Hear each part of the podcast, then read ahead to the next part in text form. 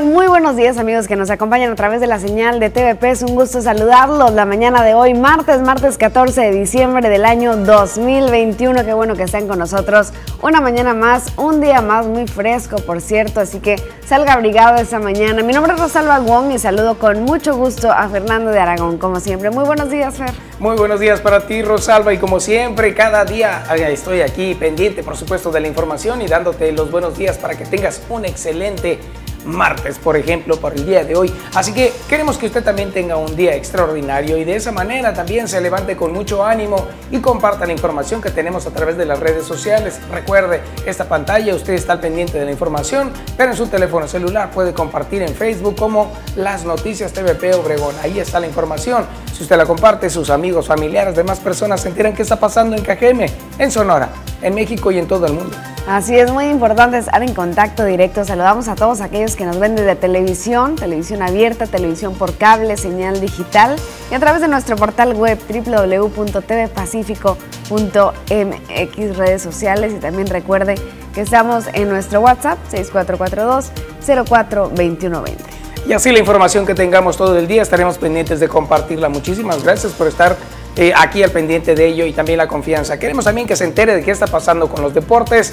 Por supuesto, en un momento más estaremos pendientes de preguntar al experto Poncho Insunza y también tendremos la información acerca del clima. De verdad, hoy está un poco fresco. Cuídese mucho. Y como cada martes tendremos la sección de negocios con José Dan Mariscal, también tenemos la sección de arte con Gladys Félix y Jorge Salazar estará en algún punto de la ciudad. Esté muy pendiente. Y nos vamos de lleno con la información, información nacional que tiene que ver con el presidente Andrés Manuel López Obrador y las conferencias mañaneras, porque luego de varios desencuentros con los empresarios del país, desde el inicio de su administración, el presidente Andrés Manuel López Obrador informó este lunes sobre una reunión que tuvo con algunos inversionistas y aseguró que hay varios arrepentidos. En la mañanera desde Palacio Nacional, el primer mandatario de la nación dijo detalles sobre la comida que tuvo la semana pasada con los integrantes del Consejo Mexicano de Negocios. Y la verdad, la verdad, los empresarios están ayudando mucho. Y hay algunos que se arrepienten y eh, me están hasta ofreciendo disculpas. Nada más que por dignidad no puedo este, decirlo. Pero eso habla muy bien de ellos, muy bien. Eh, entonces me imagino que... Ofreciendo disculpas no en mi caso, sino como representante del pueblo por mi investidura, este, por abusos que se cometieron. El presidente evitó revelar el nombre de quienes se han pronunciado en este sentido, pero aclaró que ahora quieren ayudar para el desarrollo del país, actuando con rectitud e integridad. ¿Qué opinan ustedes, los empresarios del sur del estado de Sonora, al respecto? Así la información de lo que ocurrió en esta mañana. Y bueno, también quedarnos con información del presidente. Él dio a conocer en esta misma conferencia matutina con respecto a las construcciones que se están realizando por allá en el sur del país, específicamente en Quintana Roo. Se habló en esta conferencia acerca de ello y los proyectos que se desarrollan eh, por parte del gobierno federal están en la península de Yucatán y señaló también que en Tulum y en Quintana Roo se quiere proteger las zonas arqueológicas para que no se invadan y se tengan así los espacios para que se puedan visitar.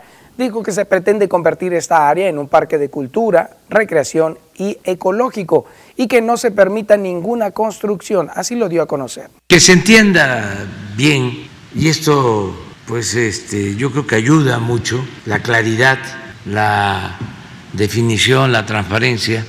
Nosotros no vamos a otorgar permisos para obras inmobiliarias que eh, afecten el medio ambiente y que eh, no sean aprobadas por los ciudadanos. No se va a permitir. Pues ahí están las palabras del presidente Andrés Manuel López Obrador. estaremos pendientes de la mañanera del día de hoy para ver qué información se maneja y compartirla con todos ustedes. Y bueno, hoy tenemos el día, el día 14 de diciembre, que se celebra el Día Internacional del Mono, así lo encontramos en el calendario internacional. Desde el año 2003, el 14 de diciembre se celebra este día, una fecha a la que se desconoce a ciencia cierta sus orígenes, pero parece que parte de su popularidad eh, que parte de esta popularidad se debe a los estudiantes de la Universidad de Michigan que tomaron la fecha y la convirtieron en todo un evento artístico con exposiciones de esculturas, pinturas y hasta fiestas temáticas en honor a todos los seres simiescos, no solo los monos. Así es, no es la única fecha en el calendario que está dedicada a los primates. Hay dos celebraciones más en el mundo. El Día Mundial del Chimpancé es el 14 de julio, el Día Mundial del Orangután es el día 19 de agosto. Y bueno, ¿qué es lo que se pretende lograr con un día como hoy? Pues precisamente eh, hay en la actualidad cerca de 260 especies de monos dispersas por todo el planeta. De este total, 25 se encuentran en grave peligro de extinción. Entre los tipos de monos que se encuentran en alerta de desaparición están el lémur negro de ojos azules, el gorila oriental de la planicie o llanura, el mono de dolman, el mono araña, el gálago de rondo y el mono capuchino. Así que hay que tener en esta ocasión una, eh, una atención más especial hacia todas las especies, pero en particular las que están en peligro de extinción. Así es, y sabemos que las principales causas de este peligro de extinción son los cazadores, así que bueno, es parte de un llamado a la conciencia de quienes se dedican a esta actividad. Y bueno, si usted celebra algo este día, también háganoslo saber para enviarle desde aquí nuestra felicitación con muchísimo gusto. Así es, un día como hoy, por supuesto, queremos que sea eh, magnífico para todos ustedes. Nos vamos a ir a la siguiente pausa, bueno, la primera pausa de esta emisión, pero no queremos que se, que se vaya de esta señal. Quédese con nosotros. por supuesto, la mañana del día de hoy, capturada por el ente de Fernando de Aragón. Esperamos que la disfrute, que inicie muy bien este día martes. Qué maravilla. ¿Te tocó ver las nubes rosadas? Claro que sí, hermosas. maravilla, ¿eh? de verdad. El cielo en los tintes de colores pastel se encuentra en esta mañana. Ahí lo puede usted apreciar. Mire nada más qué bello cielo. Algunos colores entre violeta, rosa, combinados con el azul cielo. Ahí está, por supuesto, una mañana agradable para todos nosotros. Se siente particularmente frío, la humedad es un poco menor que el día de ayer. Hoy no amanecieron tan húmedos los automóviles, así que se puede levantar cubriéndose por supuesto, pero con la certeza de que la humedad no está tan fuerte. Hoy queremos también conocer más acerca del clima. Y en lo que empezamos el programa, por supuesto, en un momento más consultaremos a la experta Marisol Dovala. Quédense con nosotros hasta las 9 de la mañana.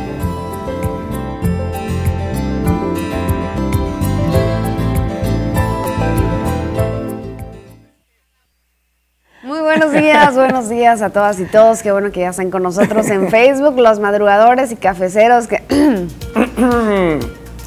bueno, cafeceros, Los cafeceros. Aquí está ya Tarachi Slowpitch, dice... ¡Ey, Tarachi! ¿Ya, fuiste, Alex? Ya fue, mira, ya fue y no, ni no. Buenísimos días, dice Tarachis Low Pitch. Hoy juegan las Tarachis contra, contra Radio, contra Radiopsa. Sí, prometemos juegazo y los esperamos allá. Un abrazo súper fuerte para ustedes. Allá estaremos si las posadas nos lo permiten. Saludos, Tarachi. Eh, Juan Carlos Gastelum, el reporte de siempre que no se soluciona. Nuevamente hacemos el llamado. Carbón 707 entre California y Campeche, Colonia de Villa California. Número de reporte OMAPA 64 35 27. Urge, urge. Gracias. Eduardo Campillo, feliz martes a ustedes y al equipo de TVP. Suerte y salud, dice. Igualmente, muchas gracias. También Mike Medina Serna anda por ahí. Buenos días, feliz martes 14 a 10 días de Nochebuena. Cierto. No lo había contabilizado de esa manera, entonces Qué bárbaro, ya, ya viene, la noche ya viene la noche buena. Así es. Y, el día, precisamente el día 24, vamos a tener un programa especial. Eh, ya se está recopilando toda la información, así que queremos que usted no se pierda los detalles de las notas agradables que han estado ocurriendo los últimos días, así que va a estar muy bueno ese día. Así es, grandes historias de vida que hemos estado presentando a lo largo de año, del año. Vamos a estar haciendo esta recopilación el próximo 24 de diciembre. May Medina Serna dice, buenos días, feliz martes 14. Ah, bueno, sí. sí. Ya, no sé el conteo, ¿verdad? ah, bueno, sí, ya, sí. sí es pues cierto. Un fraternal abrazo, dice el doctor, gracias. Gracias. Bueno, quédense con nosotros, estamos iniciando, apenas vamos a ir por el cafecito. Pues ya fue Alejandro y dice que no hay. Vamos a ir a ver de dónde sale. A ver, vamos a reclamarle a alguien. Ya vienen los titulares, quédese.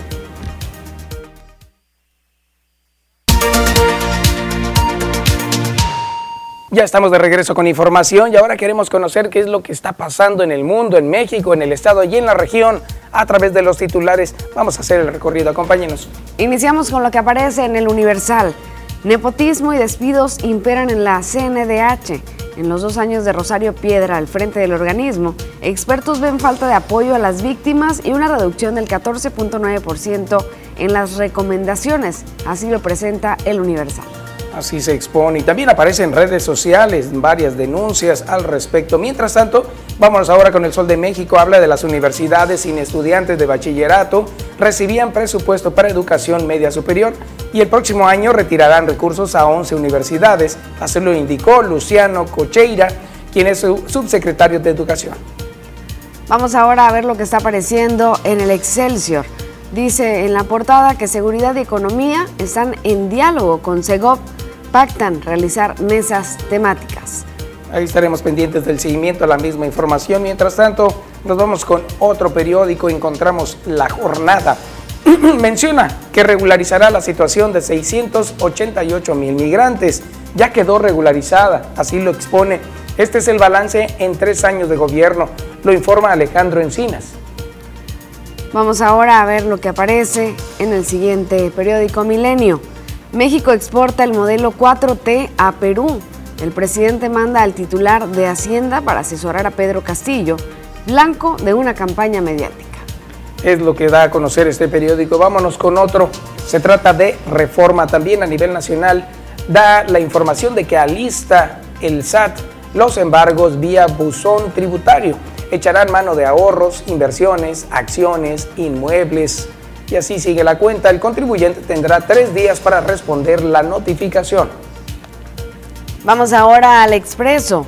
Durazo presenta plan estatal de desarrollo. Gobernador dice que el documento marcará el rumbo de la entidad durante los próximos seis años. Ya les estaremos presentando lo que viene en este plan. Vamos entonces ahora con otro periódico, El Imparcial. Da a conocer que reporta un buen avance.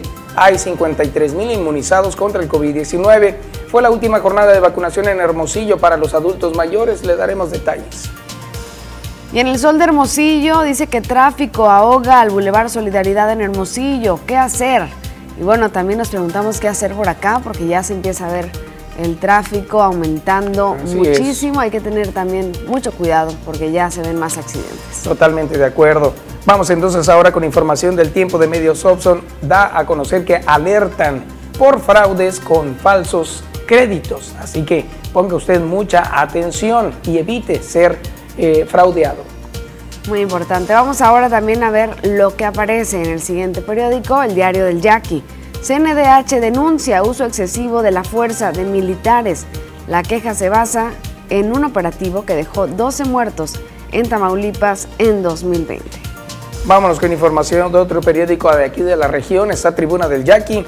En cuestión de segundos, sujetos armados perpetraron un atraco en un negocio aquí en Ciudad Obregón. El asalto ocurrió en un negocio que vende bebidas alcohólicas ubicado en la calle 200 y Edmundo Tabuada, en la colonia Nainari del Yaqui. Vamos ahora a ver lo que aparece en síntesisnoticias.com. Turna Cabildo dictamen a Congreso. Piden auditar dependencias. Vámonos ahora con información que aparece en este espacio de noticias que recuerde, debe ser su favorito www.tvpacifico.mx, ahí toda la información contenida de los diferentes periódicos, incluso mucha más como esta, hablan de que piden los organismos empresariales autoridades buscar tregua con yaquis en este mes de diciembre. Les estaremos platicando todo esto y mucho más al regresar de esta pausa comercial. No olvide visitar nuestro portal web www.tvpacifico.mx. Quédese con nosotros.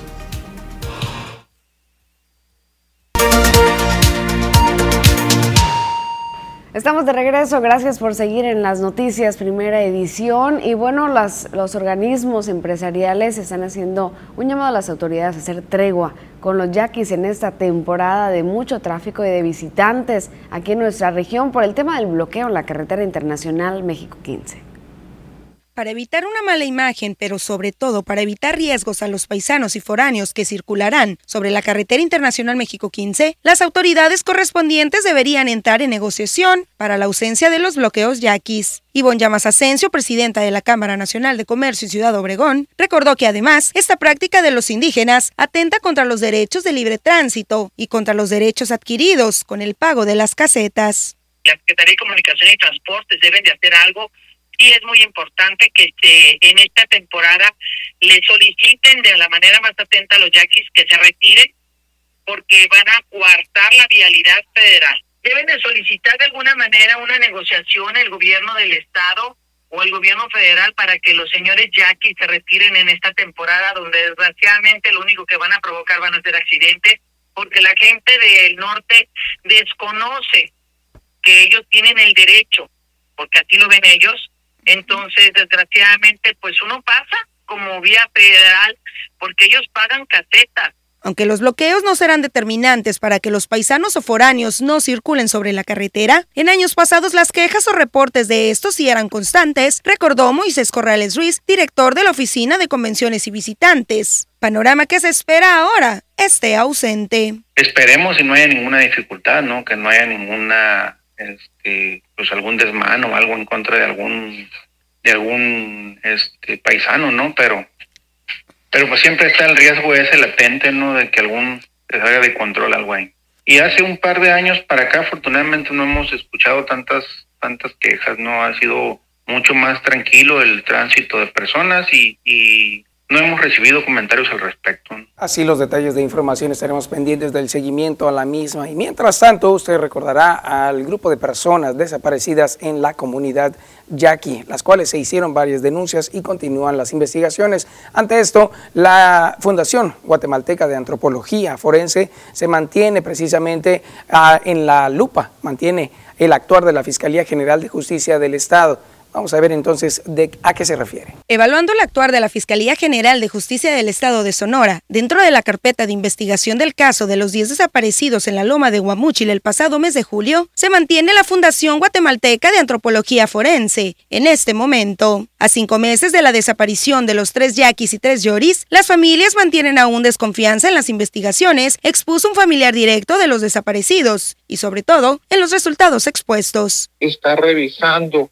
qué es lo que, lo que hizo Fiscalía, bien, mal.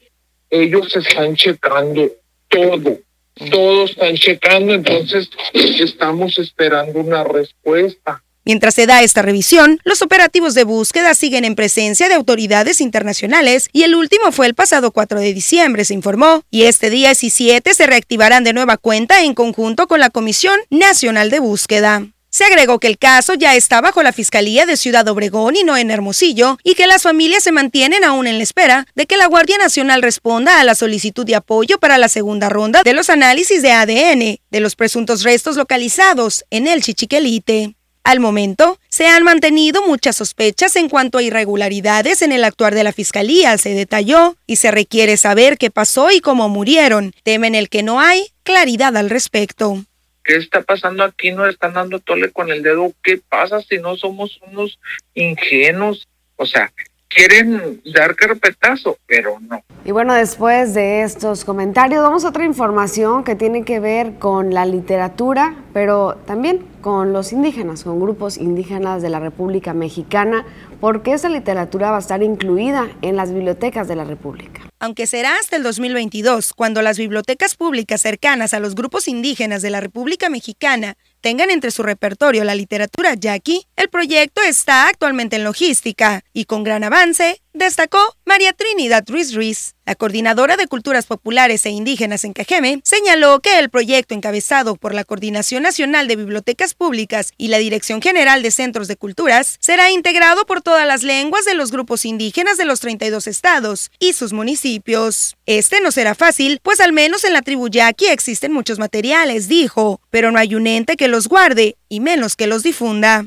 Precisamente este proyecto pues va encaminado a a eso, ¿verdad? A que, se, a, que se haga un inventario de los materiales, que haya un espacio en las bibliotecas públicas cercanas a los grupos indígenas a las cercanas, porque hay lugares donde no hay grupos indígenas, este, y que estén este, esos materiales, pero que también se generen nuevos materiales. Los géneros que se pueden tratar por parte de las etnias son diferentes a los de los yoris, pero irán destinados a recuperar la oralidad y la lengua, añadió, y no existía un programa similar en la historia de México. Muy, muy interesante, por supuesto, este proyecto en el cual se habla de la inclusión de las diferentes lenguas que hay en toda la República Mexicana y más en este sector cercano, la lengua yaqui, la lengua yori. Vamos a conocer más acerca de ello en cuanto vaya avanzando la información. Mientras tanto, tenemos eh, ahora información policiaca de los acontecimientos ocurridos las últimas horas.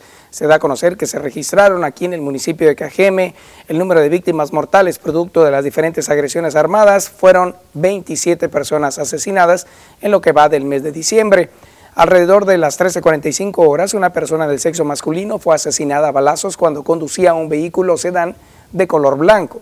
Estos hechos se registraron por la calle Tetaviate entre Chiapas y Tehuantepec, en la colonia noroeste, donde se dirigieron uno o varios sujetos que accionaron sus armas en contra del interfecto. Anteriormente se registró el hallazgo del cuerpo sin vida de una persona de sexo masculino cuyo cuerpo fue encontrado en un camino de terracería, el cual comunica a las colonias Los Amaneceres y Sierra Vista. las colonias que se han visto afectadas por las agresiones armadas durante el presente mes se encuentran la Colonia Hidalgo, Centro, Sierra Vista, Villa, Bonita, Benito Juárez, Nueva Palmira, La México, El Campanario, Las Haciendas, Prados del Tepeyac, La Ruso Boguel, Matías Méndez, Cajeme, y Luis Echeverría, entre otras más. Además, se han registrado agresiones armadas en comunidades del área rural como la comisaría de Cocorit, en Esperanza, en Providencia y también hallazgo de varios cuerpos abandonados en diferentes sectores del municipio. También trascendió que la Policía Estatal de Seguridad Pública logró ubicar un tráiler que minutos antes había sido reportado como robado, mientras que en el municipio de Álamos, en eh, coordinación con la Secretaría de la Defensa Nacional, la Sedena, se decomisaron varios paquetes de sustancias prohibidas. Así, el resumen de lo ocurrido las últimas horas. Así es, más adelante les vamos a ampliar información que tiene que ver con este tráiler que fue robado. Ya les estaremos presentando todos los detalles de cómo se recuperó y lo que da a la Secretaría de Seguridad Pública. Mientras tanto, les agradecemos a todos ustedes por comunicarse al 6442-042120. Ya saben que está abierta esta línea a su disposición y estamos recibiendo ya todos sus mensajes. Muchísimas gracias por la confianza en este medio de comunicación y vamos a compartir algunos de los que nos están llegando en esta mañana, como este, que nos dan a conocer que eh, hay un bloqueo de vialidad y peatonal por la calle Jesuitas entre No Reelección y Dominicos, Colonia Las Haciendas. Vamos a ir a ver qué es lo que está pasando ahí. Gracias por este mensaje.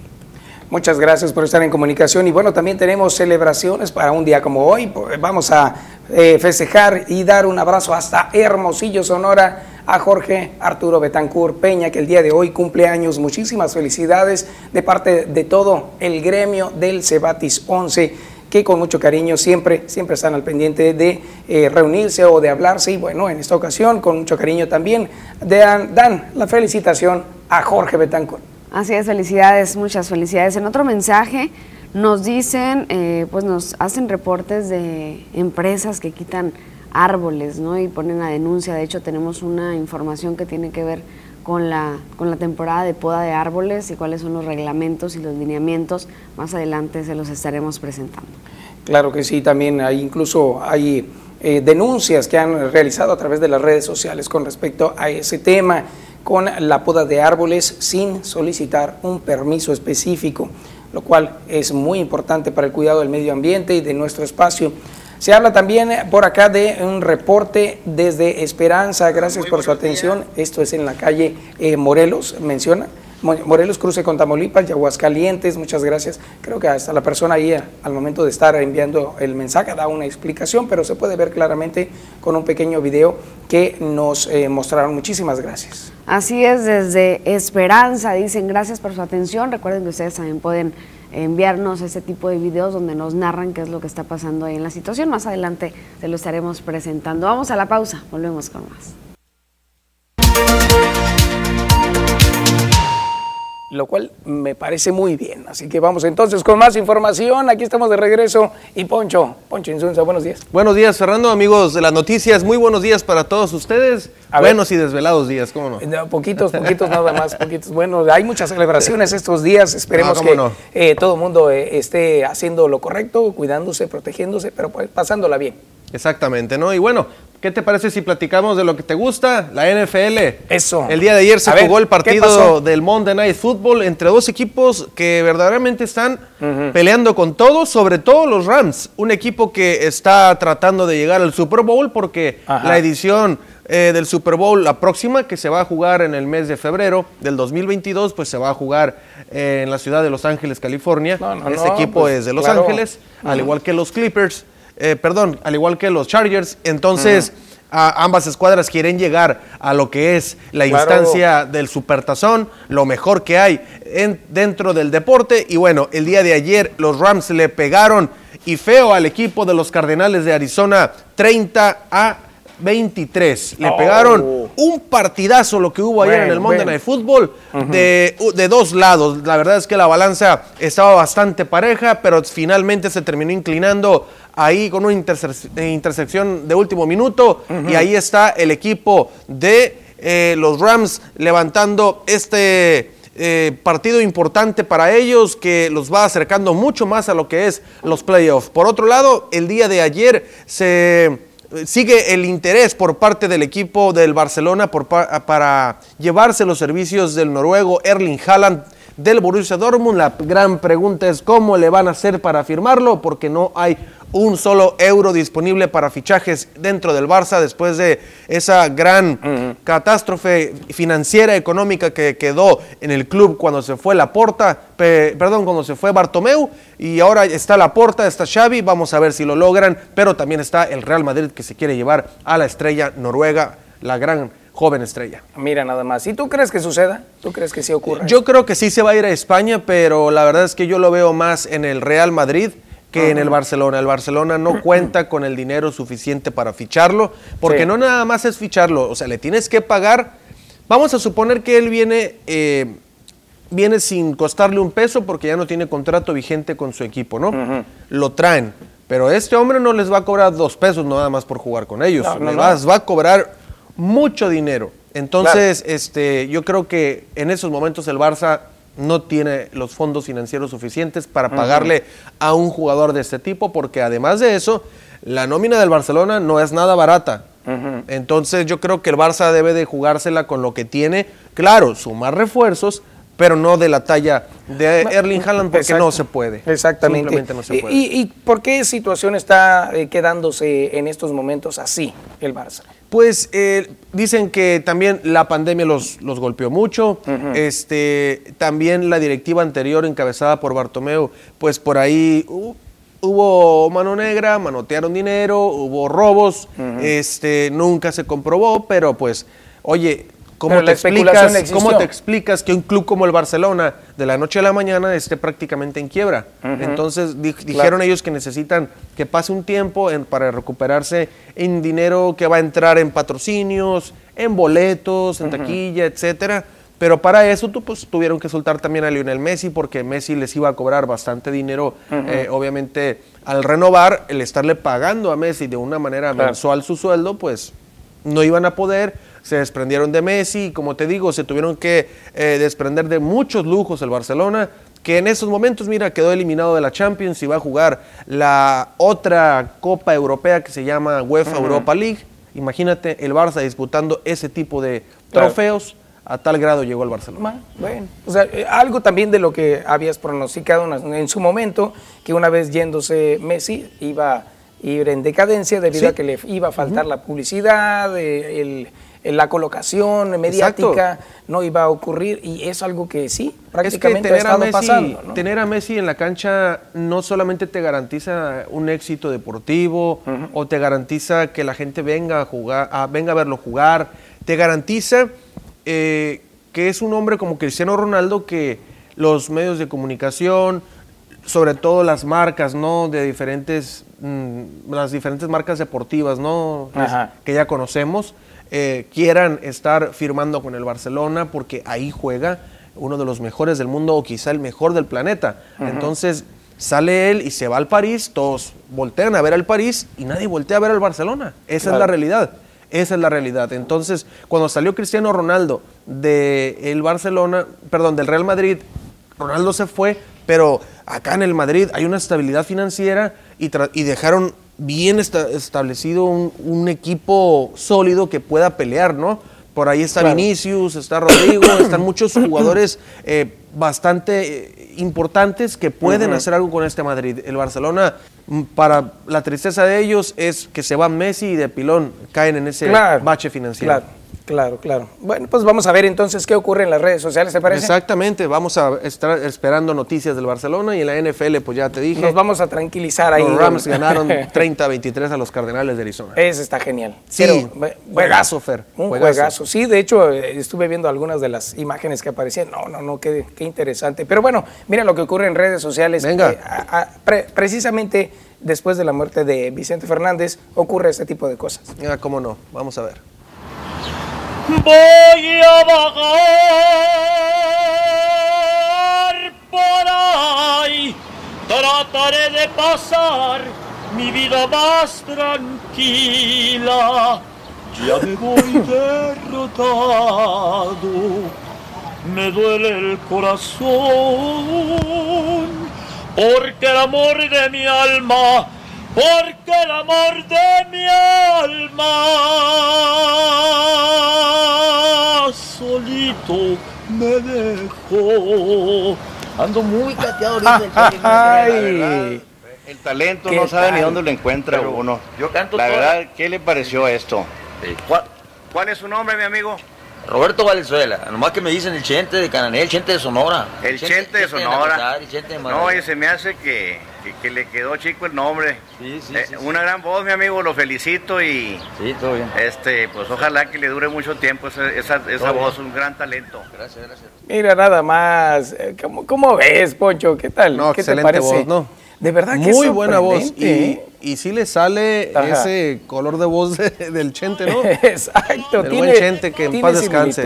Y, y, bueno, él mismo se da a conocer como eso, ¿no? Como el, el, Chente de Sonora o el Chente de Cananea, también le mencionan. Esta persona es una persona que está en situación de calle y pues ha impresionado a través de las redes sociales porque la persona que se lo encuentra y que al parecer lo estaba apoyando económicamente, le pidió que si podía cantar y se sorprendió. Ahí está la sorpresa para él y ya está ahorita en redes sociales este señor Roberto Valenzuela que pues eh, no ha logrado quizás lo que él buscaba en su vida, pero el talento lo tiene. Imagínate, no, y claro que lo, ahí lo estamos viendo, ve nada más cómo canta y sí se asemeja mucho a la voz del charro de Huentita. Así es, esta persona que lo grabó también al parecer es originaria de Ciudad Obregón porque le pide que le dé un saludo a toda la gente de Ciudad Obregón y él como todo un artista dice, claro que sí, saludos a toda la gente de Ciudad Obregón. Eh, eh, es interesante conocer a, este personaje porque, bueno, al final de cuentas, en esta condición de calle en la que se encuentra, eh, no limita su talento, pero pues lamentablemente algo habrá ocurrido en su vida que no le ha permitido o no le permitió en su momento. Imagínate que llegue este video al señor Alejandro Fernández. Ah, Imagínate no, que llegue la familia. Podría entonces tener alguna eh, Ya sabes cómo circulan las redes, ¿no? Claro. ¿No? Imagínate. Vamos entonces a ver qué pasa. Vamos entonces a replicar el video. Usted también replica ese video. Ahí lo puede encontrar en www.tvpacifico.mx o también a través de las noticias TVP Obregón. Tenemos información más Información, toda la información deportiva a las 8.40. Quédese las noticias. Excelente. A ver, échate un do de pecho.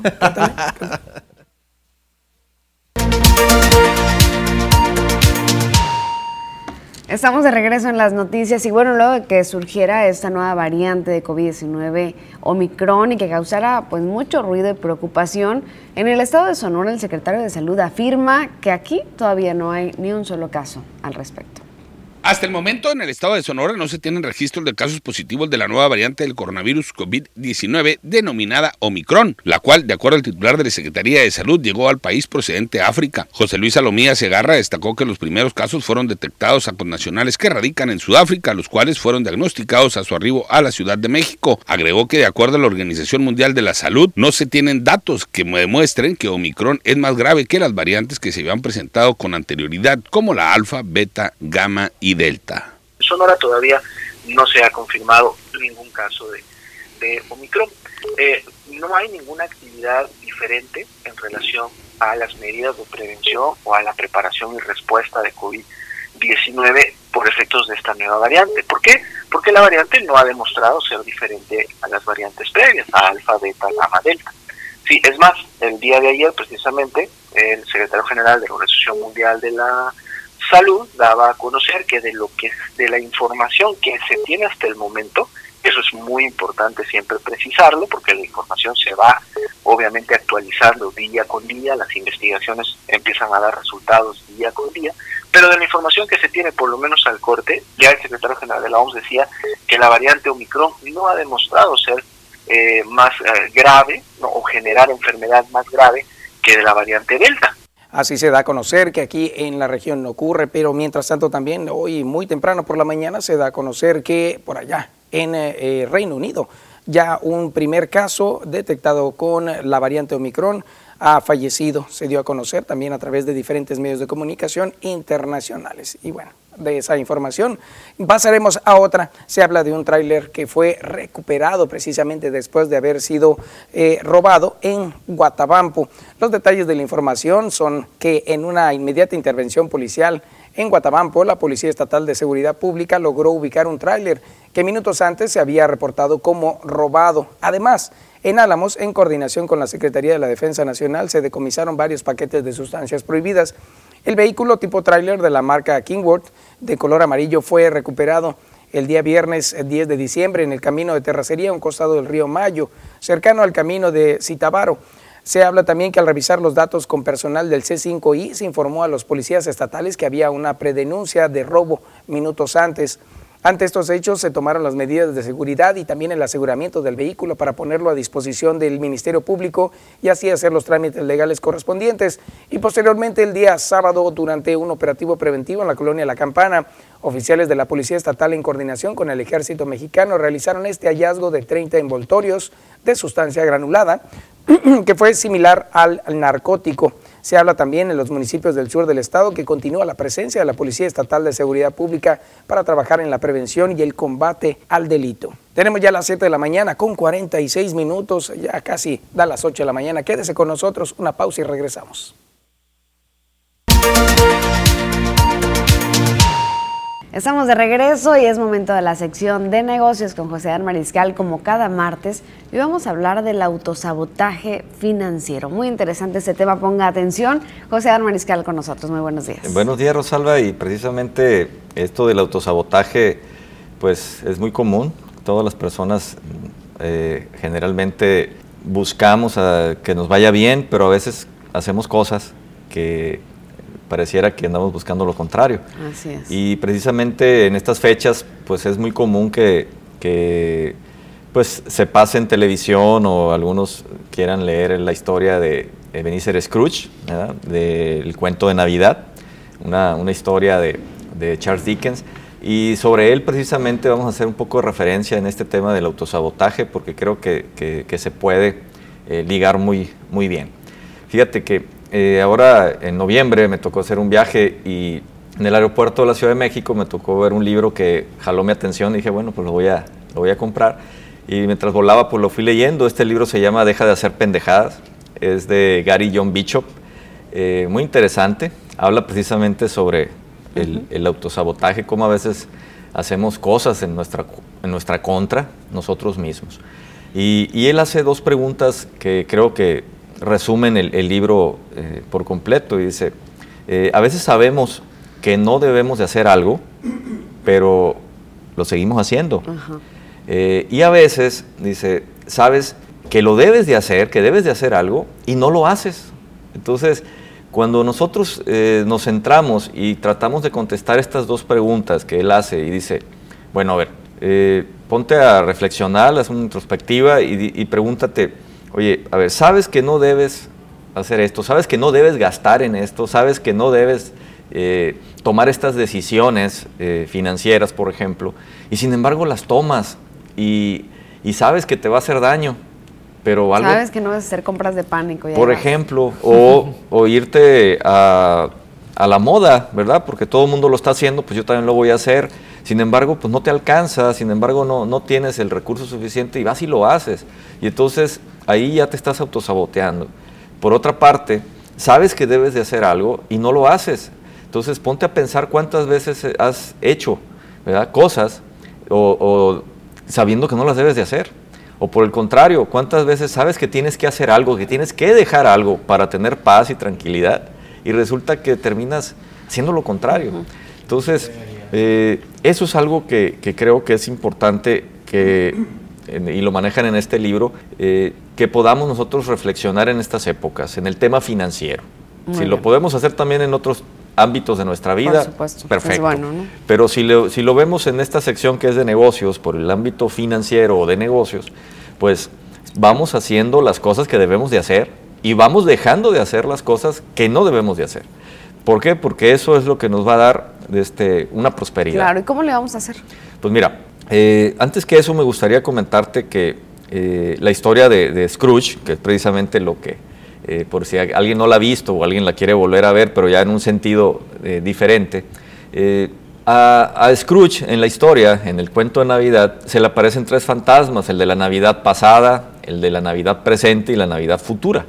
Entonces, eh, cosa curiosa, el, fantasma de la Navidad pasada lo hace reflexionar de que su situación actual, porque él era una persona, pues era un avaro, era una persona eh, miserable, una persona solitaria, ermitaña, que no tenía amigos, eh, que no tenía esposa, hijos, no tenía nada. Entonces, y lo llevan a ver su pasado para que él reflexione que su situación actual es consecuencia de ese de esas decisiones que tomó en el pasado, eh, donde él buscó precisamente pues, hacerse rico a costa de cualquier cosa. Eh, en el tema financiero, pues yo creo que todos debemos hacer una reflexión en este momento de qué es lo que andamos buscando, eh, cómo estamos actualmente y ver qué es lo que hicimos hacia atrás o qué es lo que no hicimos atrás para estar en la situación en que estamos ahorita. ahorita es muy común, por ejemplo, que traigamos arrastrando una serie de hábitos o de malos hábitos en el tema eh, financiero, como por ejemplo, oye, me va a llegar mi aguinaldo y resulta que tengo una fiesta, tengo la posada y voy y me gasto todo el dinero en comprarme unas botas o en comprarme un saco, una chamarra y adiós a todo eso, a todo mi aguinaldo. En lugar de utilizarlo, como platicamos en, la, sección pasada, este, de una mejor manera para beneficio en la familia. Eh, pero también se le, se le, se le aparece ¿verdad? el fantasma de la Navidad presente en donde lo hacen ver de cómo, qué es lo que piensa la gente de él en la actualidad. Y nosotros a veces en el presente debemos ser claros de que como se nos ve en este momento, es, o como nos va en este momento en el tema monetario, es consecuencia de lo que hicimos anteriormente. Eh, y en el presente, en lugar de ser algún cambio, en lugar de, mejorar algo, seguimos con los malos hábitos y no rompemos esa, esa eh, barrera que tenemos eh, de visión de qué es lo que queremos lograr. Entonces, eh, las personas nos autosaboteamos en, ese, en el presente, porque el pasado pues ya lo hicimos, claro. pero en el presente lo seguimos haciendo y tenemos que romper con eso. Al fantasma que más miedo le tuvo Scrooge fue al del futuro, y yo creo que es algo que también todos, de, este, de cierta manera, tenemos un temor, porque no sabemos cómo nos va a ir, y de cierta forma él cuando le muestran el futuro que él no quería que se lo mostraran y pues él terminó por decir, ¿sabes qué? Voy a hacer algo ahorita para que no se presente esto. O sea, prácticamente el, fantasma del futuro le dijo, ¿sabes qué? Esto todavía no está hecho. Esto que te estoy mostrando es lo que puede ser. Entonces, no le gustó cómo se visualizaba su futuro y, eh, y cuando regresa y se da cuenta que todavía está en el presente, empieza a hacer cambios importantes en su vida para tratar de cambiar ese futuro. El futuro no existe, eso es algo que yo creo que todo el mundo lo sabemos. El futuro es algo que puede ser. ¿Cómo va a ser? Va a estar en función de las cosas que hagamos en este momento. Si nosotros en este momento nos seguimos autosaboteando, pues nuestro futuro va a ser igual que como lo tenemos en el pasado y como, como lo tuvimos en el pasado y como lo tenemos en la actualidad. Entonces, eso es algo a reflexionar.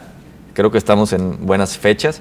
Y yo les daría algunos consejos, Rosalba, ahorita que, me decías que sí, ¿qué podemos hacer? Yo les diría, para mejorar nuestro futuro, para mejorar ese, ese futuro que, que a lo mejor se nos puede presentar es, a ver, número uno, ¿quieres tener dinero? Pues ponte a trabajar. Síganos para más consejos. Así de fácil, ponte a trabajar, pero ponte a trabajar en qué? En lo que te gusta. Claro. Porque cuando hacemos cosas que no nos gustan, cuando hacemos cosas forzadas, pues no terminamos siendo destacados en, esa, en ese trabajo que hacemos. Y si quieres ser destacado para que te pueda ir bien financieramente hablando, necesitas ponerte a trabajar, pero en algo que te guste, que te apasione. Y parece algo muy sencillo, parece un consejo como es cuando te dicen estoy triste, te dicen no estés triste, pero realmente es, es algo que muchos dejan de lado. Así. Y quieren tener dinero, pero realmente no quieren trabajar. o quieren trabajar en, en algo que nomás les deje dinero, pero que no les apasione, que no les guste y al final termina mal. Correcto. Y lo importante es destacar en lo que estamos haciendo. Por más sencillo que sea, si tú destacas en eso que haces, eh, te van a mirar y te van a tomar en cuenta para cosas mejores. ¿Quieres que el dinero te rinda? Segundo consejo, pues no lo malgastes. ¿Cuántas veces nos cae el dinero y lo vamos tirando por donde sea, en cenas, en, fiestas, en regalos, en cosas que son muy superfluas y que de cierta manera pues no te van a dejar nada al final? Te dejaron a lo mejor en ese momento una sensación Los bonita. gastos hormiga, ¿no? De los que habíamos platicado. Correcto. Entonces todo eso pues no lo hagas. A ver, ¿quieres tener tranquilidad? Pues muy fácil, cubre los riesgos. Oye, tengo un carro, pero resulta que pues no lo tengo asegurado. Y llegas a chocar y entonces andas sufriendo y pidiéndole a mil personas. Que trabajaste por muchos años. Correcto. Y le andas pidiendo a mil personas prestado para salir de esa bronca y vas de un problema en otro porque no cubriste tus riesgos. Eh, ¿Quieres eh, tener estabilidad? Pues muy sencillo. Endeúdate hasta donde tengas capacidad. Y si te endeudas, que sea para adquirir bienes que te dejen una ganancia. Si me voy a endeudar para comprar una tele de 55 pulgadas o de 100 pulgadas, no sé qué tamaños existan actualmente, pero esa tele no me va a dejar nada. O sea, o si voy a ir a empeñar mi vida o todo un año de trabajo para comprar un videojuego, pues entonces... El iPhone 13. O, o, un teléfono. De este, hazte la pregunta si realmente valía la pena endeudarse por eso y empeñar todo un año de trabajo. Claro. Entonces, eh, por otra parte, ¿quieres felicidad en el tema financiero? Disfruta del dinero, vete de vacaciones, disfruta un poco de ocio, invita a otros de tu familia que te acompañen, invítalos a, recrearse junto contigo. Yo creo que eh, eso. Ayuda mucho y sobre todo muy importante, comparte tu prosperidad con otros, ayuda, a caridad, pero también en gente de tu familia que tú veas que necesita algo, apóyalos. ¿Y quieres ser próspero por siempre? Bueno, pues vive una cultura de agradecimiento, y evita la cultura de la carencia y sobre todo y más importante, di no a las apariencias, porque te haces esclavo después. Entonces, ¿quieres tener prosperidad por siempre? Como te digo, agradece, hay que ser muy agradecido y la cultura de la carencia, evítala. ¿Por qué? Porque si estamos siempre pensando en que no me va a alcanzar y que no voy a hacer esto o tal, no me voy de vacaciones porque si me lo gasto después eh, no voy a tener dinero en todo el año. Pues ese tipo de pensamiento te bloquea. Muy importante lo de la cultura de la apariencia, ¿no? Porque con tal de, proyectar una apariencia de ser una persona más próspera, pues gastas lo que no tienes por el, el consejo número dos, ¿verdad? No malgastes, ¿verdad? O sea, por las apariencias terminas tirando el dinero y no te rinde. Entonces, sí hay que ser este, eh, ¿cómo se llama? Claros en que no necesitamos que se nos aparezcan tres fantasmas ni que se nos venga desde una visión del futuro mala para que nosotros hagamos algunos cambios importantes en nuestra vida. Mm, todos llevamos un Scrooge dentro, este, sin embargo, la invitación es, ahorita en este momento, trata de seguir estos consejos que te estoy dando para que puedas este, tener un mejor futuro financiero y no te estés autosaboteando. Muy importante. ¿Dónde te encontramos, José Dan, para más consejos como estos? Bueno, pues en sicherseguros.com, ahí tienen eh, todos nuestros contactos para el tema de algún seguro que les podamos ayudar. en las redes sociales, aquí de este TVP, más al rato se pasa en Facebook esta sección. Y en mis redes sociales también, en este caso se pueden suscribir a mi canal de YouTube, José Adán Mariscal, así lo pueden buscar, se suscriben y van a poder ver esta sección y las anteriores este, donde van a poder refrescar o recordar algunos de los consejos que hemos dado durante el año o años anteriores. Excelente, quedamos pendientes, José. Muchísimas gracias y que, pases muy bien esos días previos a las fiestas. Igualmente, que tengan bonita semana. Gracias, José Ana Mariscal, en la sección de negocios como cada martes. Damos una pausa, al regresar tenemos más de entrevistas y secciones en el estudio.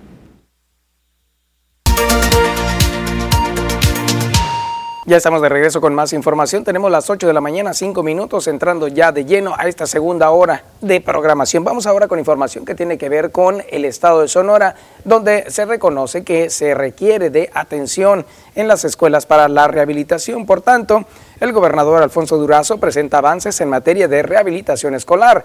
Destaca la participación del empresariado sonorense en la rehabilitación de escuelas en la entidad. También llama a mantener medidas de prevención en materia de salud e informó de su próxima participación en la Conferencia Nacional de Gobernadores. Esto fue lo que ocurrió en materia de infraestructura educativa. La participación social debe de sumarse a las acciones tomadas desde el gobierno para beneficio de las y de los estudiantes de Sonora.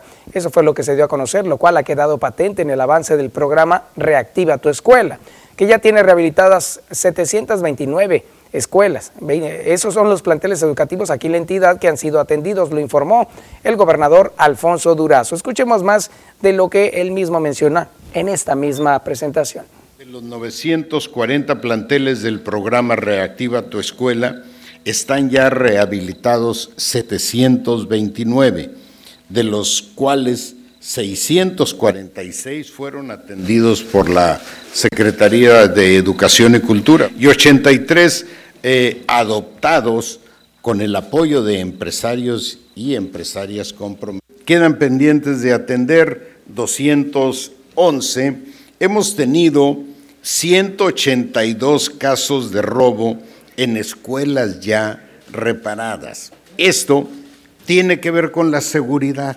pública pero también tiene que ver con la participación social. La gente, las familias tienen que ayudarnos en el cuidado de las escuelas y que los propios eh, jóvenes pues tengan conciencia a partir eh, de la propia recomendación eh, familiar sobre el valor que representa el cuidado de una escuela, particularmente un tema semanal es el seguimiento al riesgo epidémico en el estado de Sonora. En este momento Sonora se encuentra en amarillo. En el semáforo tenemos incluso la ciudad de Hermosillo como la de mayor riesgo. Consecuentemente, hay que reiterar a la gente que tiene, es fundamental atender las medidas sanitarias, el más importante de... Ahí está la información, además de exponer esto de la rehabilitación, también habló del compromiso social y por supuesto una buena noticia acerca de cerca de 278 mil alumnos de educación básica en Sonora que tendrán acceso a Internet en 528 planteles ubicados en localidades con altos grados de marginación y de vulnerabilidad. Así lo dio a conocer. Vamos con esto, una pequeña pausa, regresamos.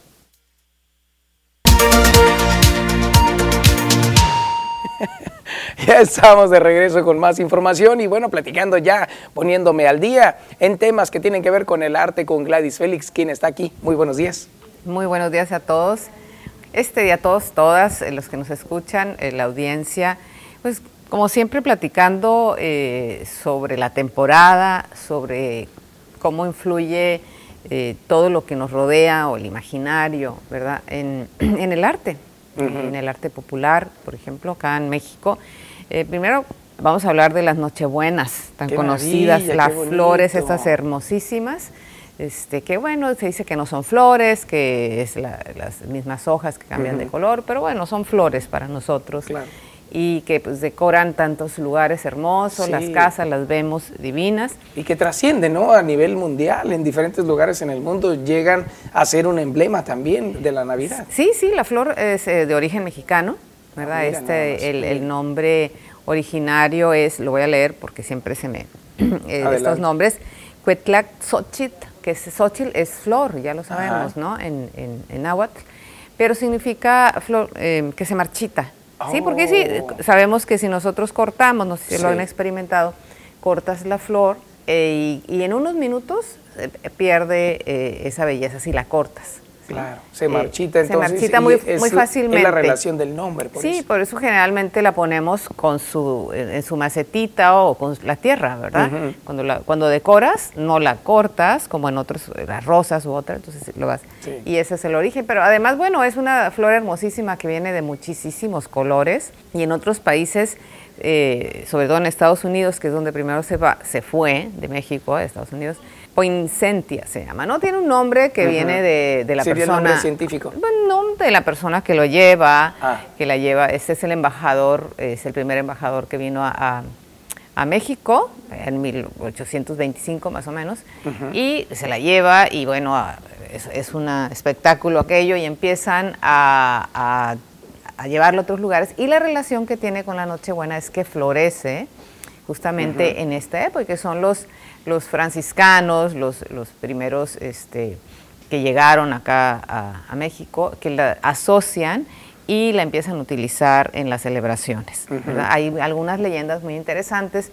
Dicen que un niño no tenía nada que ofrecerle al niño Dios, un ángel se le aparece, le dice corta unas ramas, eh, viene y, y cu- cuando llora porque no tiene ese- las flores es- toman ese color hermosísimo. También está asociado este, con el sacrificio, en el caso de, de los aztecas. Es decir, tiene muchas eh, eh, situaciones alrededor, además también se le considera medicinal.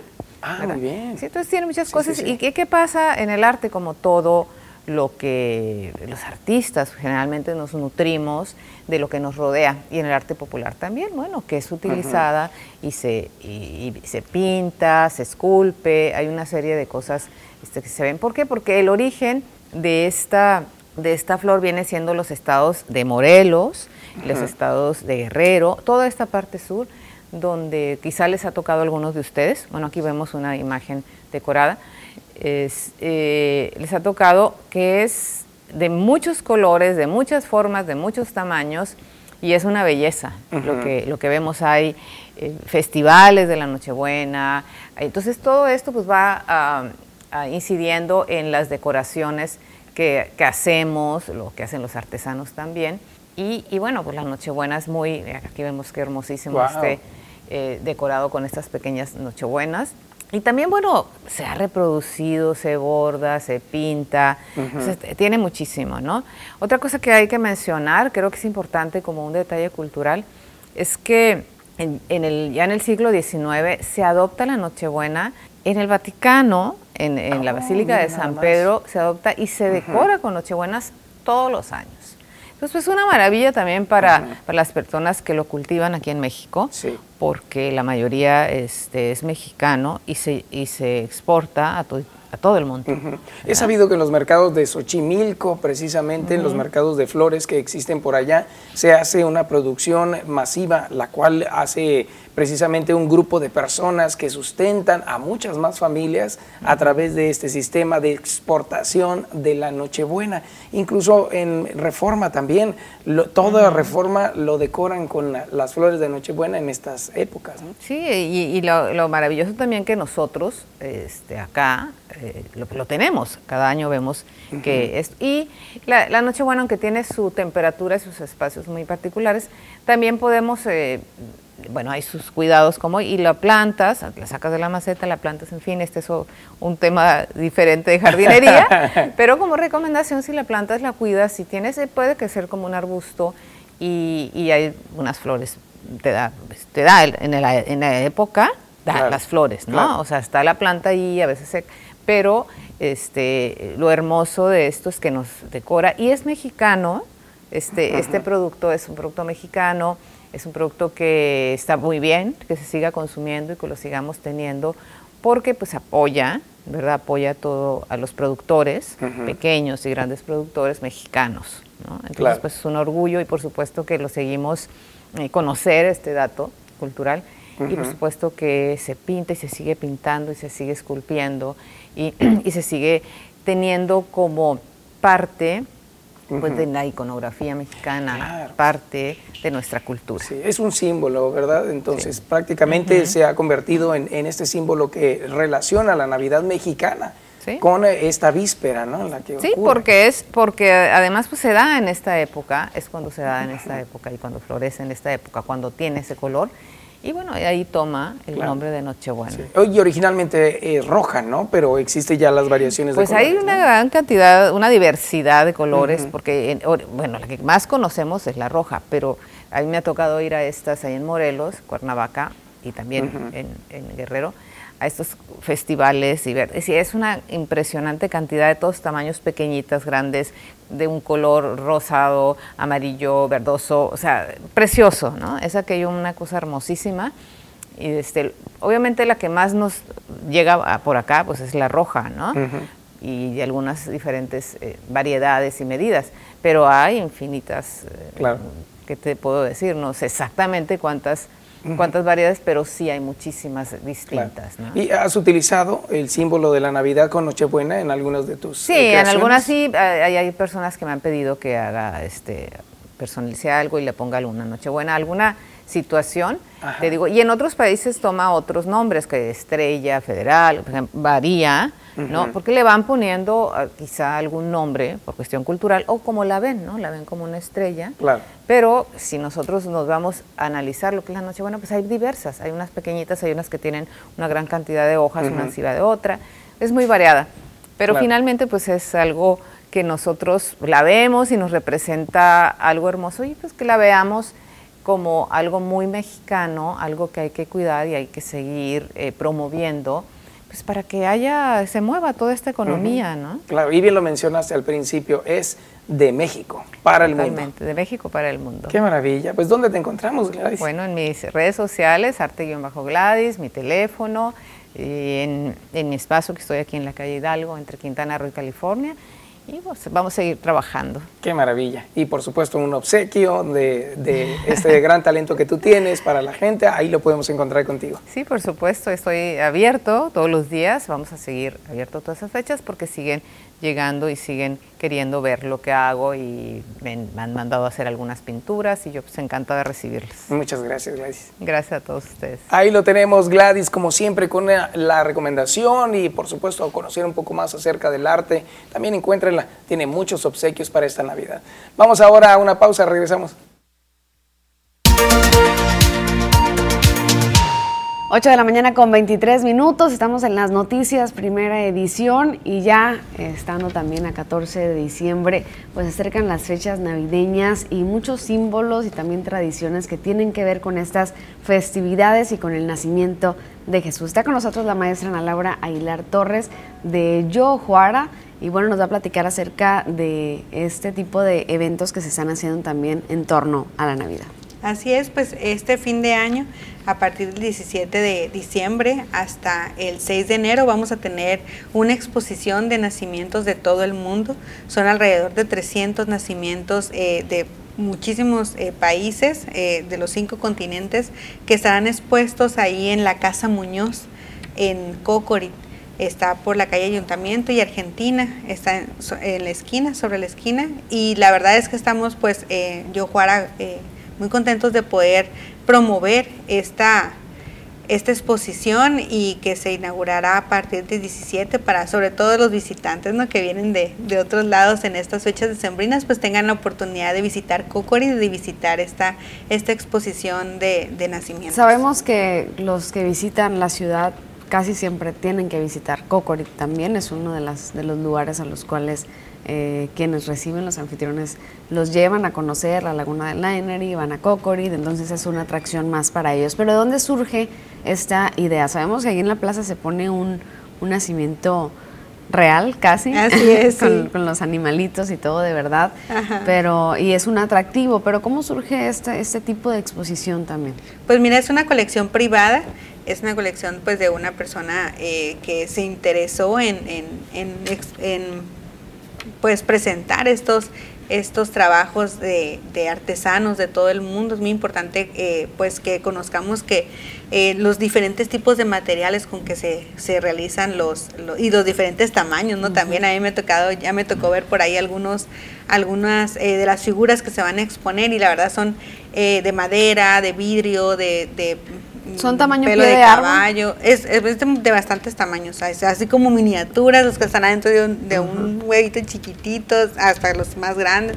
La verdad es que son es una variedad intensa, como te digo, son más de 300 eh, más de 300 eh, nacimientos. O sea que una sola persona coleccionaba estos o colecciona estos nacimientos y los van a exponer ahora para el público. Sí, así es, pues lo que nos, lo que nos comentaba es que primero ella empezó con una colección en su casa y después la gente que se dio cuenta que, que ella tenía bastantes nacimientos, pues le fue trayendo de diferentes partes donde viajaban y así se fue haciendo la, la colección más grande y pues la que se va a presentar ahorita pues eh, eh, tiene muchos más, ¿no? Pero los que... Tiene más de 300. Ajá, pero ahorita nada más va a exponer los 300 nacimientos y pues eh, también los invitamos invitamos a que, a que a partir del 17 de diciembre, de 10 de la mañana a 6 de la tarde, pues puedan estar visitando esta exposición eh, para, con toda su familia. ¿Por qué el público debería ir y ver este tipo de, pues, exposiciones. Además de pues de conocer, obviamente reconocer, ¿no? Lo como lo que es el, el trabajo de los nacimientos y los artesanos, pues pueden ver los distintos materiales, eh, la importancia del sincretismo religioso, ¿no? el sincretismo cultural que se dio no nada más en en nuestro en nuestro país, sino en los diferentes países y cómo y cómo se ha retomado en en eso es como un recorrido por el mundo a través de los nacimientos, ¿no? Y un recorrido de la artesanía mundial a través de estas figuras, esas figuras de diferentes, de diferentes tipos. Y pues es muy importante también mencionar que este, este evento es eh, propuesto por la Fundación Tichi Muñoz, por Yojuara eh, allá en Cocorit y también por la Fundación E-Comunidad. Excelente, pues bueno, ahí estaremos. Entonces, a partir de este viernes 17 de diciembre, ¿a qué hora? Eh, de las 10 de la mañana hasta las 6 de la tarde.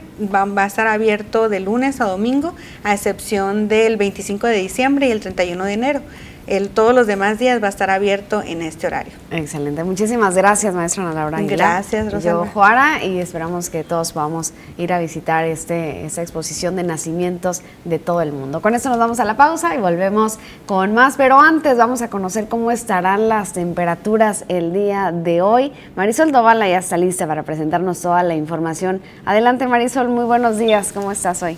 ¿Qué tal, Rosalba? Muy buenos días, excelente, lista con todos los detalles que tienen que ver con el pronóstico del tiempo. Me parece muy bien. Cuéntanos entonces qué habrá para hoy en las temperaturas. Muchas gracias, Rosalba. Iniciamos haciendo nuestro recorrido por la República Mexicana para conocer las temperaturas al momento en algunos puntos importantes del territorio nacional. Antes les comparto que el día de hoy tenemos a un nuevo frente frío ingresando sobre el noroeste de nuestro país. Es por eso que el termómetro se va a modificar en algunas partes de la República Mexicana. ¿Cómo despertamos en el norte esta mañana Tijuana con 11 grados, 8 grados para Chihuahua, 10 para Durango? En el centro de nuestro país, Ciudad de México nos reporta los 12 grados centígrados y en el sur tenemos todavía ese ambiente caluroso. Acapulco con 27, 24 para Tuxtla y Mérida, Yucatán despierta con 26. Nos concentramos ahora sí en nuestro estado, en Sonora, para conocer las temperaturas al momento en los diferentes sectores, comenzando con Navojoa. Esta mañana 15 grados, una condición de cielo mayormente nublada, la misma condición para Ciudad Obregón con 16, 18 para Guaymas y el termómetro para la capital alcanza los 17. El pronóstico extendido para Navojoa los siguientes días. Temperaturas y condiciones de cielo. Tenemos valores mínimos de 5 grados, máximas que alcanzarán los 30, predominando las condiciones de cielo mayormente soleado. Veamos en Ciudad Obregón. Hagamos también nuestro recorrido para conocer las próximas jornadas, las temperaturas y las condiciones de cielo. Aquí tenemos valores mínimos que disminuyen también hasta marcar un solo dígito. Abríguese muy bien. 5 grados para el fin de semana, máximas que alcanzarán los 29 y tenemos cielos con completamente despejados incluso para sábado y domingo, el sol en todo su esplendor. En Guaymas veamos también las próximas jornadas. Aquí tenemos valores mínimos de 11 grados, máximas que alcanzarán los 26 para el día de mañana, cielos despejados y escasa nubosidad para jueves y el fin de semana el día viernes. Por último, en la capital de Sonora, en Hermosillo, veamos también el pronóstico extendido. Valores mínimos, mucho frío para la capital, mínimas de 5 grados, máximas que alcanzarán los 24 para el día de mañana, una condición de cielo mayormente soleada y escasa nubosidad para jueves y viernes. Pasemos ahora rápidamente a conocer también la fase lunar, que esta se mantiene como cuarto creciente. La salida a las 14 horas con 41 minutos y la puesta a las 3 con 58 la salida del sol esta mañana a las 7 con 2 minutos y la puesta a las 17 horas con 27. Rosalba, hasta aquí el reporte meteorológico de esta mañana. Gracias Marisol, pues bueno, ya con esto tenemos una idea. El domingo va a estar frío, en algunos lugares hasta 5 grados. Gracias por la información, estaremos pendientes y hay que pues protegernos de estos cambios porque también hablamos de 30 grados como máximo todavía. Entonces, cambios bruscos aún, Marisol. Sí, Rosalba, temperaturas muy cambiantes y bueno, lo recomendable es protegernos muy bien de estos cambios climatológicos. Rosalba, que tengas un excelente día y estamos en contacto. Muy bonito día para ti también, Marisol. Muchísimas gracias, como siempre. Ahora sí nos vamos a la pausa y volvemos con más.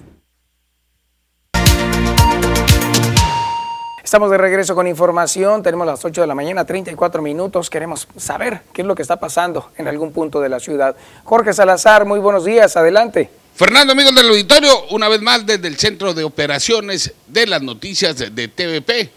Bueno, para darles a conocer información nada favorable para los cajemenses, para los sonorenses y bueno, para los mexicanos en general, debido a que México se ocupa en, eh, en el quinto lugar con eh, la mayor inflación que se haya registrado durante el mes de noviembre a nivel internacional con un 7.3% únicamente por debajo eh, de países como Argentina, Turquía, Brasil y Rusia, donde la inflación fluctúa entre el 7 y el 6%. Esto origina que se haya presentado durante los últimos meses una escalada de precios y que por supuesto si por la víspera se saca el día tendremos una, una jornada de entre enero y marzo con una escalada de precios, esto que acostumbramos llamar la cuesta de enero, pues será muy, muy extendida durante los primeros meses debido a que el gobierno federal no ha cumplido con la promesa de eh, contener los niveles inflacionarios aquí en el país. Cabe recordar que una de las primeras promesas que hizo Andrés Manuel López Obrador durante su primer año de gobierno fue que la inflación no creciera más allá del 4%, por el contrario, se tuvieron números negativos posteriormente, el año anterior, si mal no recuerdo, la inflación fluctuó entre el 6 y el 6.5%, situación que ha venido complicando la calidad de vida y disminuyendo, sobre todo, Fernando y amigos del auditorio, el poder adquisitivo de los mexicanos. Así que, como te decía, si por la víspera se saca el día, tendremos una cuesta de enero que se podría extender hasta los meses de marzo o abril debido a estos eh, índices inflacionarios que lo único que vienen eh, generando, mi estimado Fernando, es precisamente que cada vez el dinero nos alcance menos. Y de acuerdo a especialistas con los que tuvimos la oportunidad de platicar en días anteriores, se hablaba pues de eh, que podría anualmente la eh, inflación cerrar alrededor del 10%. Se hablaba también de que el gobierno federal está obligado o cuenta con los mecanismos necesarios para eh, impedir o tratar de hacer las operaciones necesarias para que la inflación anual no supere el 6.4% y obviamente el bolsillo de los mexicanos no resienta tanto los índices inflacionarios. Entonces, eh, Jorge, estamos hablando de que para el próximo año se espera que esta inflación que está teniendo ahorita una estadística a la alza pueda tener un repunte o no. Pues eh, estamos hablando que de acuerdo a los, eh, a los especialistas se espera que estos índices inflacionarios aumenten y obviamente la canasta básica se verá afectada, el poder adquisitivo, te repito, eh, se verá bastante mermado debido a, la inflación.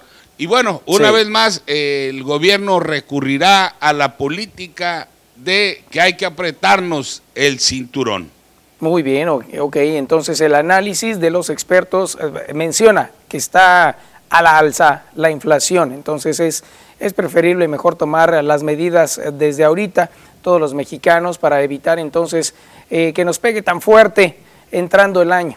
Sí, e, efectivamente, hay que recurrir quienes así puedan hacerlo, pues a algún asesor, ¿no? En, materia financiera que nos ayude a más o menos organizar ahí nuestros gastos, saber eh, destinar el, salario que obviamente eh, se verá afectado considerablemente en su poder adquisitivo, como te lo he venido repitiendo durante esta transmisión, debido a que cada vez el dinero nos alcanzará de menos. Y seguramente, así como la fallida estrategia en seguridad de abrazos y apapachos, la estrategia fallida será en materia económica la de apretarse el cinturón por parte del gobierno federal. Jorge, muchas gracias por este análisis de información. Fernando, amigos del auditorio, tengan ustedes un extraordinario día. Eh, buen provecho, sigan disfrutando de las noticias con su cafecito. Hasta la próxima. Igualmente para ti, muchas gracias. Bueno, con esto vamos a ir a una pequeña pausa y regresamos.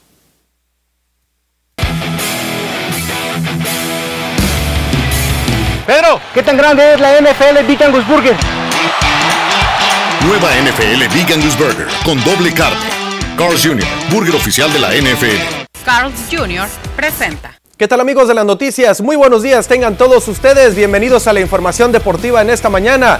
Vamos a arrancar con la información de la Liga Mexicana del Pacífico con el rey de los deportes porque el día de hoy de nueva cuenta hay duelo de tribus, pero la serie se traslada a el Manuel Ciclón Echeverría, a Navojoa, Sonora, donde los de la Perla del Mayo, los Mayos de Navojoa estarán recibiendo a los Yaquis de Ciudad Obregón en la búsqueda de esta serie que les dé y los pueda elevar más alto en el standing, ya que esta segunda vuelta no ha sido tan buena como la primera para el equipo de Navojoa, pero no los tiene como sotaneros, los tiene como un equipo de media tabla hacia arriba. Lo que quiere el equipo de los Mayos de Navojoa es culminar en lo más alto del standing de la segunda vuelta para tratar de ser el máximo en puntos y siempre abrir en casa en la postemporada a la instancia en la que llegue. Por otro lado, Jake Sánchez, el cerrador del equipo de los Águilas de Mexicali, por segunda semana consecutiva es nombrado el pitcher de la semana por parte de la Liga Mexicana del Pacífico. Jake Sánchez implantando nuevos récords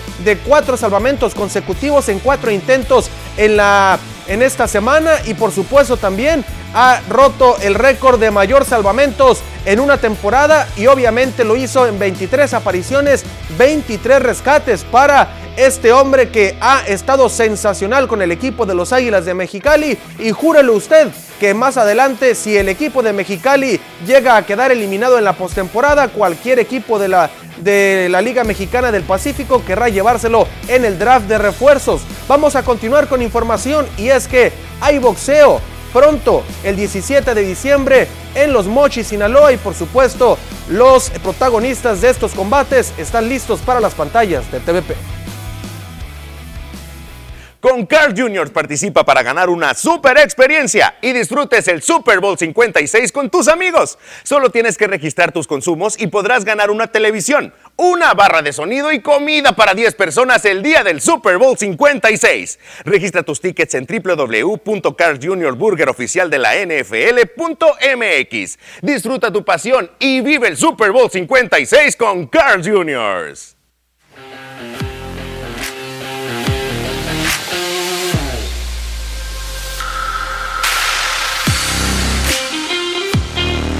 Mi nombre es Jonathan Gutiérrez. Mi récord es pues llevo peleas amateur, es mi primera pelea profesional.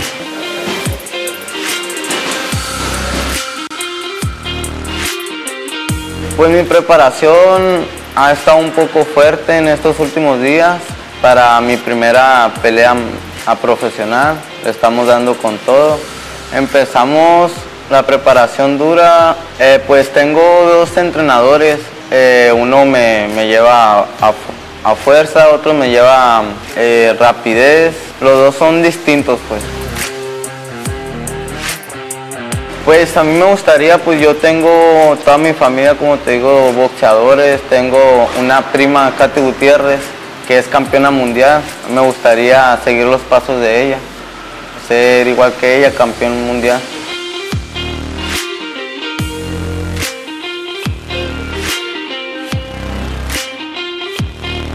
Pues a toda mi gente la invito, toda la gente de Mochis, la invito el 17 de diciembre en el Benito Juárez.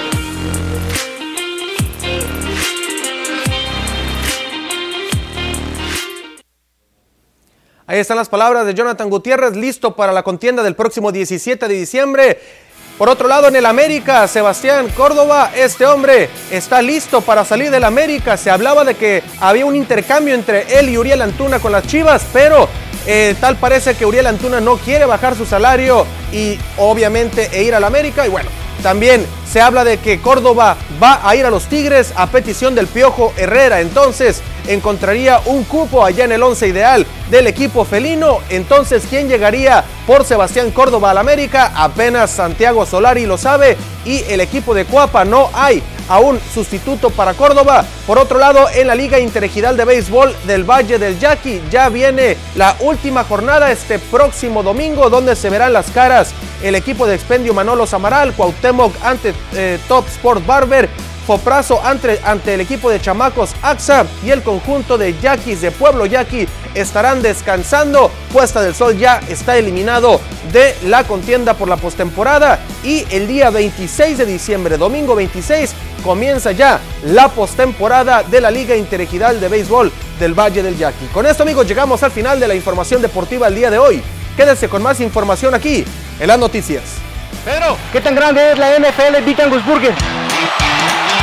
Nueva NFL Big Angus Burger con doble carne. Carl's Jr., burger oficial de la NFL. Carl's Jr. presentó.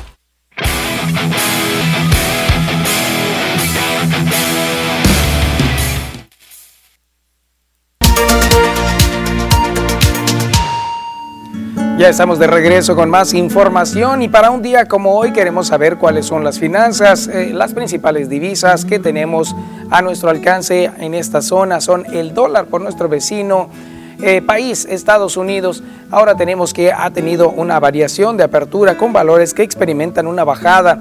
Esto es del 0.11%. Lo está colocando en aproximadamente 21 pesos al redondeado. Así es como se encuentra en estos momentos el, el, dólar en comparación con el peso, pero lo pueden encontrar en diferentes instituciones bancarias como Citibanamex a la compra a 20.48 y a la venta a 21.64 con la variación de aproximadamente 70 centavos. Nos vamos ahora con la otra divisa internacional, se trata del euro. Este tiene datos de apertura con los valores que experimentan una subida. En este caso, la subida es de 0.18%, lo cual está dejando en comparación con el peso a un poco más caro que el día de ayer, a la compra a 23.86, a la venta a 23.87. Esta variación tiene aproximadamente a 23.76 en diferentes instituciones bancarias.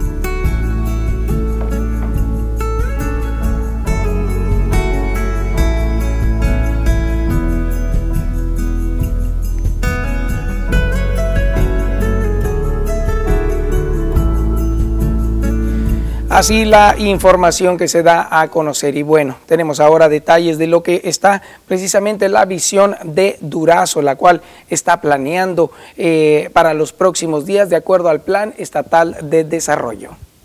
Tras haber concluido un proceso de consulta histórica para el enriquecimiento y conformación del Plan Estatal de Desarrollo 2021-2027, en el cual participaron por primera vez representantes de diversos sectores sociales, el gobernador Alfonso Durazo, en presencia de los 72 alcaldes de los municipios, firmó el compromiso para la implementación de este documento, el cual marcará el rumbo de la entidad, así lo dieron a conocer acompañado por Jacobo Mendoza Ruiz, presidente de la mesa directiva del Congreso, y de Rafael Acuña, presidente del Supremo Tribunal, el mandatario estatal resaltó la necesidad de hacer una planeación más allá del tiempo que dura una administración, teniendo siempre una visión de largo plazo. El gobernador resaltó la presencia de las y los presidentes municipales, así como de los titulares de los poderes legislativo y judicial, ya que con su participación enriquecen, dijo el documento, que será el camino a seguir durante los próximos años desde el gobierno de Sonora. El mandatario entregó una copia del plan estatal al diputado Jacobo Mendoza Ruiz como parte de las acciones para que el Congreso enriquezca las propuestas que ahí se plasman. Francisco Acuña Méndez, que es el coordinador de planeación y comisiones del Consejo, resaltó la participación de las y los presidentes municipales, ya que aunque tenían por mandato la obligación de presentar sus planes municipales a más tardar el 30 de enero, la mayoría ya lo entregó para armonizar con el plan estatal. Y en noviembre, en noviembre se realizó la consulta ciudadana para la elaboración de este plan, donde participaron más de 1.500 personas en los cuatro foros macroregionales, cinco foros sectoriales, tres foros juveniles y un foro temático.